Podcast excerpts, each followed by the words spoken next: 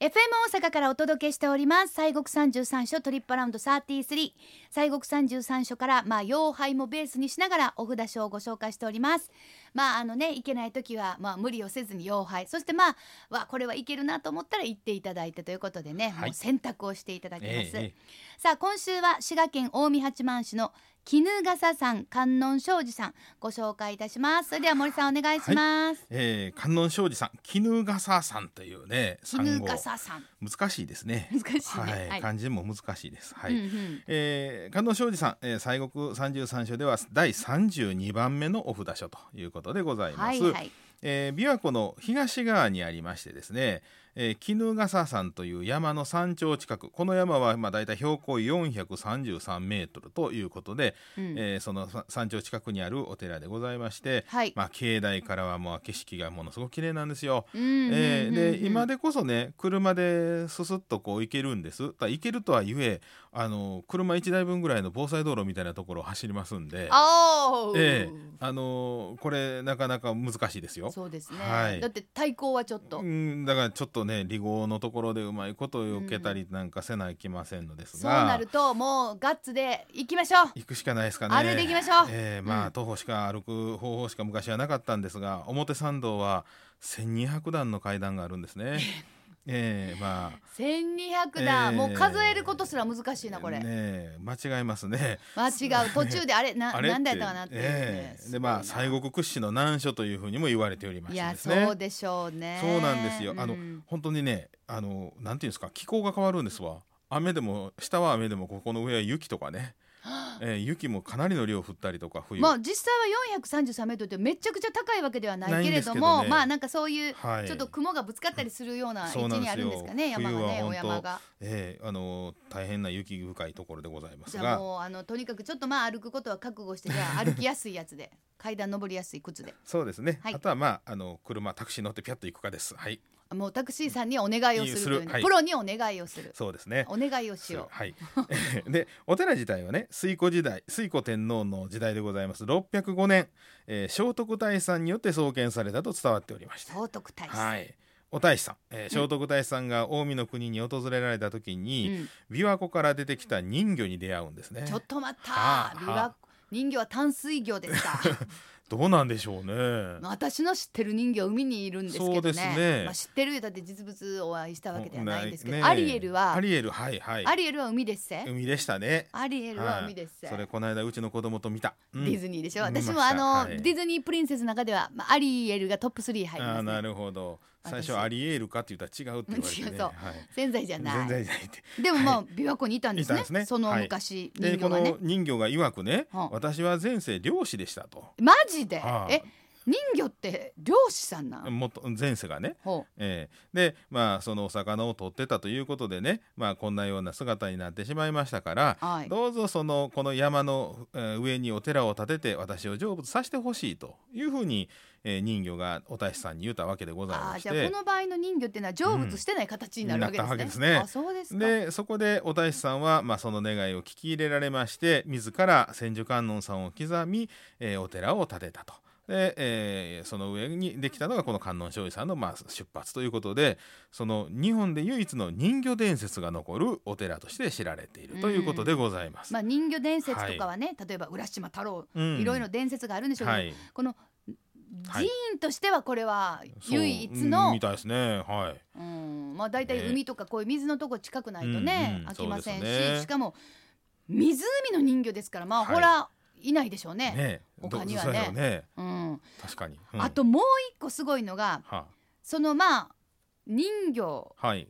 これミイラがあったっていうのがあーそうこなんこちゃいましたですよ観音そ庄うでご司ざさんいますには人魚のミイラちゃんがお人った。魚のミイラあったらしいんですよ。らしいですよっていうのは私まだね拝見したことがなかったというのは実は、うんえー1993年に火災で本堂とご本尊さんが焼けちゃったんですよ。その時にこの人魚のミイラも一緒に焼けてしもたんですな。ということはそれまでは皆さんご覧になっってたのそうなんですよ写真まだ残ってるんですまあ93年ですからね備えに昔はまだ、えー平成になってすぐぐらいですからもうバリバリ私ら生まれてましたもんね、はいはい、はあい、そうですかそうなんですってご覧になったことあるおいや写な真いんです写真あ写写真真はありますはいなんか白黒写真でうんらしいかなっていう感じのミイラって感じですべっぴんさんですか、いやミイラやさかいにねお顔がねうんあれですかまあやっぱちょっとはあの魚類っぽい感じです魚か類っぽい感じのはい、はあなんやろうなっていうあーえーそう確かに船でははないよなって感じねあそうですか、えー人魚そうでのしたミイラ、まあ、はいあった写真も残ってるけどもそうなんですよ93年に焼けちゃった焼けちゃったんですよこのお堂もね明治時代に彦根城の欅御殿をまあもらい受けて移築した本堂だったらしいんですけどこんなんめっちゃね立。派ですようね、ん、そうなんですよで、まあ、その後2004年にですね、まあ、あの先代のお御三種芸家が本当はあの尽力されましてまた今の御三種芸家がまた副住職さんでしたけれども、はいえーそこで2004年に、えー木造の入りもや作りのお本堂が再建をされましてですね立派な本堂がまた建てまして、はいで新たなご本尊といたしまして総白檀の千手宣言観世音菩薩座像千手さんの座お座像でしかも総白檀ですやっぱりええ香りするんですするんですよ。なんかふわっと匂うんですか、ええ、あの白檀の香りがねうんあのまあ言うてに2004年でしょだからもう大方16年はいはいぐらい経ちますけれどもいまだにねあの本堂の外ですよ外の前の方まで行ったら香りします。星 雲それはみたいな、えへええええ香りするんですわあ。そうですか私ねまだ行けてませんので、ええじゃあそれは楽しみにそうですねそして体力を温存していきたいと思いますが、でまあこの今ねお香っていうのは本当はあの輸出禁止なんですよドコモが。そうやねもえうえだって限りある資源ですわねそうそう天然記念物ですはいはいでこの間たまたまあのお香の篠流っていうね香道の,、はいあの若宗家とご一緒することあって、あららえーですからあの今はいいけれどもあとう次の5代後ぐらいなんかではもうひょっとしたらもう香木がなくなるかもしれんちゅって今香木の養殖というか植林を始めはってますが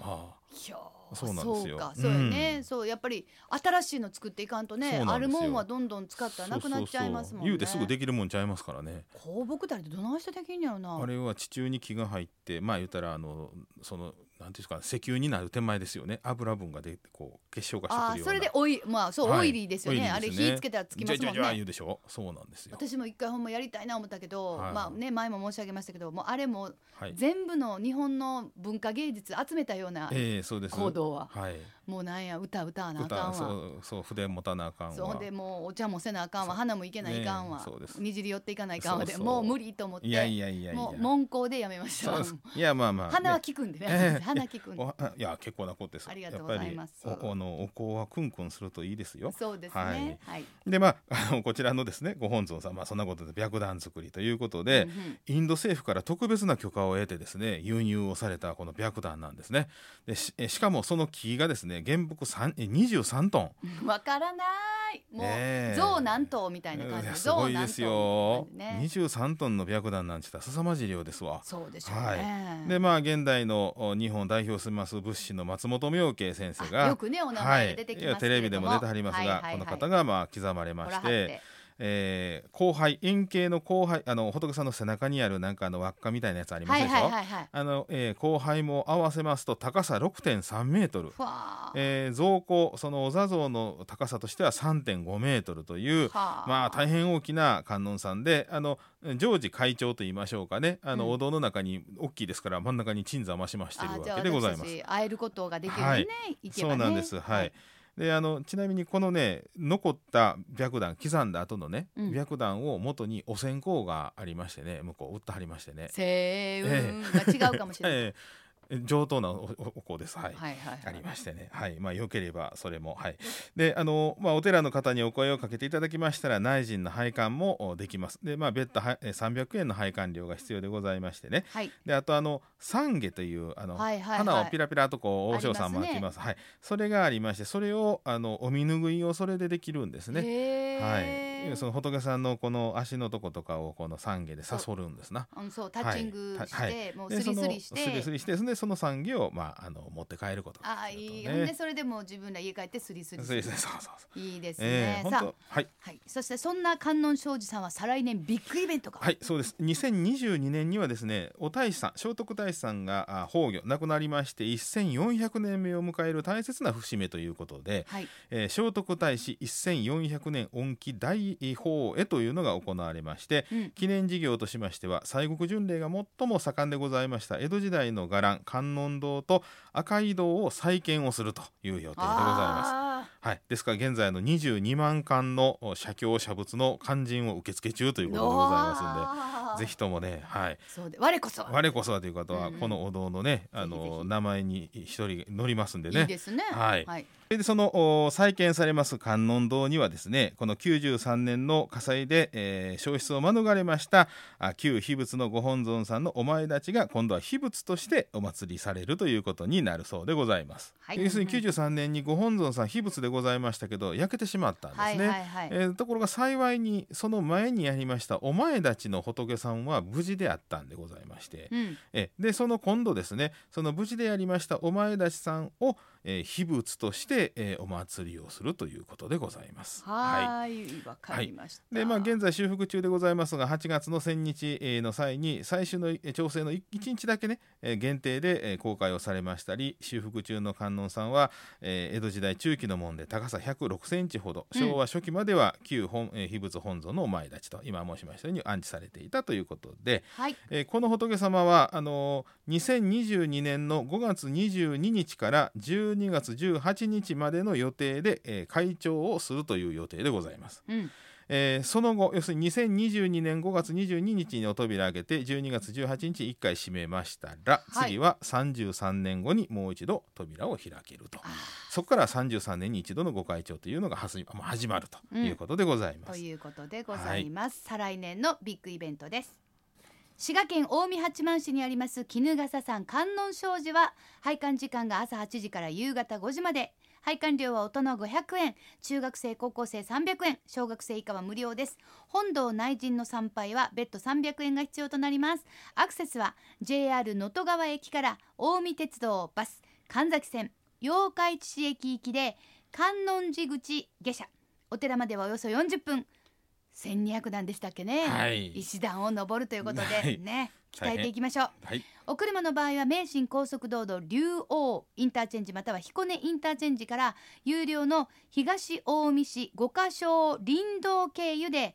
裏参道三条ゆ駐車場までおよそ50分駐車場からお寺まで歩いては10分ぐらいということでございますではタクシーの場合は JR 能登川駅または JR 安土駅から裏参道三条駐車場まで乗車しそこからも歩いて10分はかかる、はいまあ、という駐こと車場からはすぐなんですけどね。はい、えね、ええええーはいよろしくお願いいたします。はいそれでは森さん、はいご信号をお願いします。はい、えー、観音庄司さん、えー、千住観音さんでございますんで、えー、オンバザラタラマキリクでございます。はいでよろしくお願いしおます。願いします。オンバザラタラマキリクオンバザラタラマキリクオンバザラタラマキリク。はい、ありがとうございあまりしがたとう。ございました。覚えちゃいました。はい。今週は西国三十三所第三十二番お札所絹笠さん観音障子ご紹介しました。